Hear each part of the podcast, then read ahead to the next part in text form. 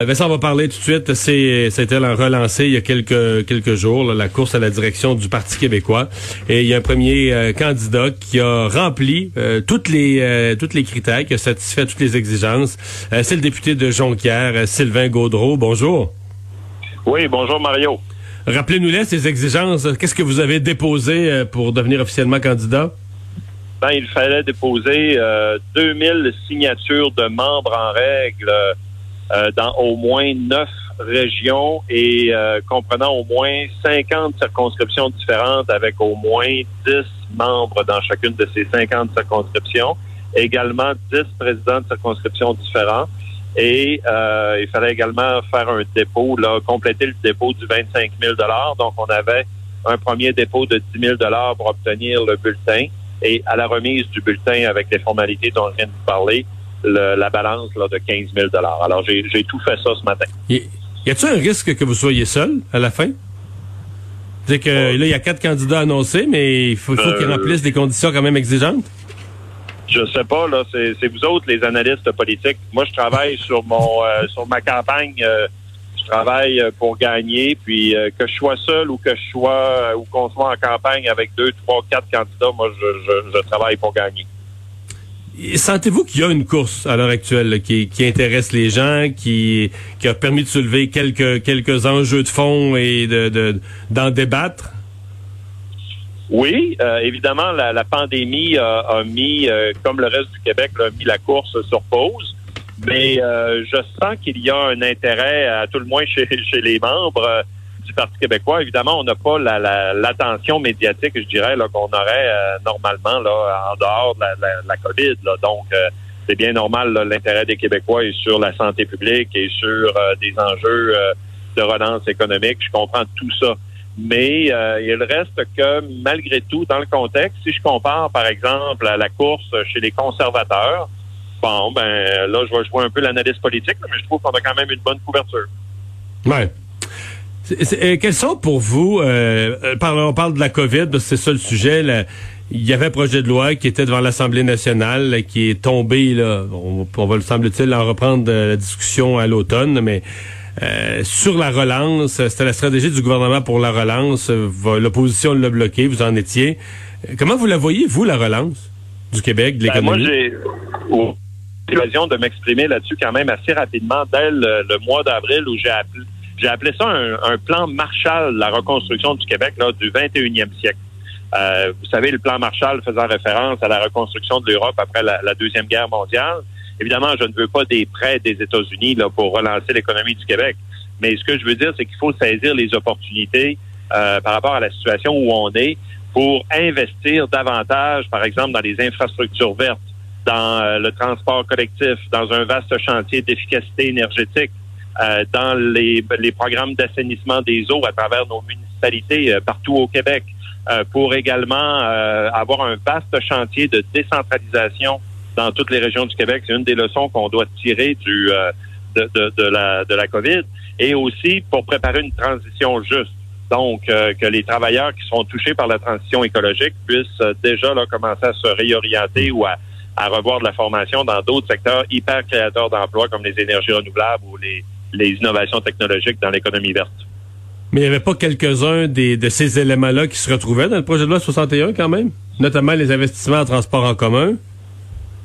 Oui, il y a des investissements en transport en commun effectivement qui se trouvaient là-dedans. Euh, vous savez, moi, j'en suis là pour la relance de l'économie. On, l'a défendu, on l'a plaidé dans ma propre région. J'ai été le premier à sortir les chiffres que ça représentait de devancer le, le, plan québécois d'infrastructure, le PQI, pour voir euh, c'est quoi notre juste part qu'on peut s'attendre au Saguenay-Lac-Saint-Jean. Je suis, je, suis entièrement d'accord avec ça. Mais le gouvernement s'y est tellement mal pris, Mario, euh, et euh, il l'a lui-même reconnu en essayant de, de, rembobiner tout ça de façon maladroite.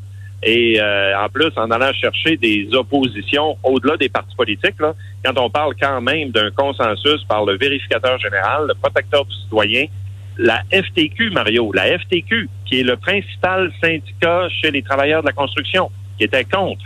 Euh, le bureau de l'inspecteur général à Montréal, le, comité de suivi de la commission Charbonneau, euh, le Centre québécois du droit de l'environnement.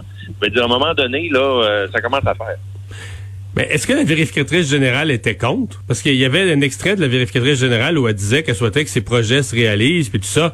Euh, elle soumettait des, des points dans le projet de loi qui devaient être retravaillés. Euh, est-ce qu'il n'aurait pas été plus le rôle de l'opposition à ce moment-là de justement de prendre ces recommandations de la vérificatrice générale, de travailler sur le projet que, que, que tout bloquer, puis de repartir, de retourner chacun chez vous, puis de dire bon ben la relance économique du Québec, on va laisser faire pour l'été, on pognera ça en septembre prochain. Les, les citoyens là ont été étonnés quand même de ça là. Oui, mais je pense que les, euh, les, les partis d'opposition ont fait plusieurs propositions pour montrer qu'on était prêt à, à, à retourner euh, au travail. Euh, mais c'est le gouvernement qui, a, qui au final, là, qui en est le responsable qui n'a pas voulu entendre ces propositions-là. Écoute, notamment, parce qu'on a beaucoup parlé d'environnement, là, des, des, des, blocages au niveau du ministère de l'Environnement. Il faut savoir que depuis qu'on a fait la vaste réforme de la loi sur la qualité de l'environnement en 2017, ça fait trois ans, le règlement d'application de cette réforme-là est toujours sur les tablettes. Pour faire adopter le, le règlement d'application qui visait justement à couper les délais, euh, on n'a pas besoin d'une loi pour ça, là. Puis le gouvernement ne l'a pas fait. Fait que, à un moment donné, euh, je veux bien, là, on a fait, on a tendu beaucoup de mains, mais euh, pour danser, il faut être deux. Hmm.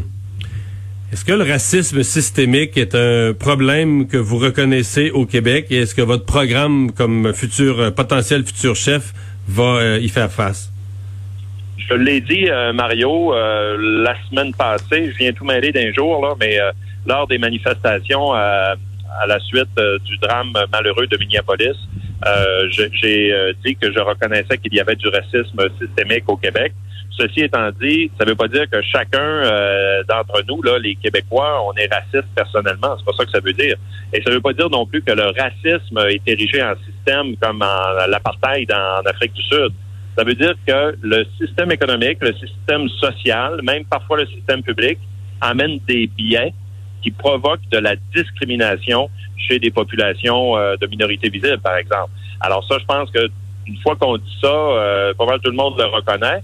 Maintenant, moi, je veux pas faire un débat de sémantique, je veux faire un débat d'action. Puis euh, il faut absolument s'attaquer contre les euh, s'attaquer, c'est-à-dire aux injustices sociales qui sont de génération en génération dans certaines communautés de minorités culturelles ou ethniques. Et ça, c'est inacceptable dans le Québec de 2020. Mm Mhm. Euh, un, de vos euh, adversaires euh, qui à la course qui dit bon le Québec les, mots qu'il prend là, c'est dit alors que les accusations de racisme systémique pleuvent sur le Québec, notamment en prenant pour cible la loi 21. Est-ce que vous partagez cette lecture là? Ben, je vais, je, vais, vous dire deux choses, très franchement. D'abord, moi, j'ai déposé aujourd'hui mes 2000 signatures, puis le reste, qui fait en sorte que je suis le candidat officiel et je suis le seul. Alors, euh, quand les autres auront déposé leurs 2000, leurs 2000 signatures et leurs hautes conditions, je commencerai à répliquer euh, à ceux qui hmm. sont à ce moment-là officiellement mes adversaires. Mais là, vous me ramenez à ma première question. Là, vous excluez pas que vous pourriez être seul. Ben, c'est parce que moi, je j'exclus rien, mais présentement, moi, je travaille en fonction du réel. Là. Je suis pas dans une boule de cristal. Je. Le réel, je, suis le seul. Puis, euh, je veux dire, quand on sera vraiment en course avec ceux qui seront officiellement candidats, ben là, on, on en débattra.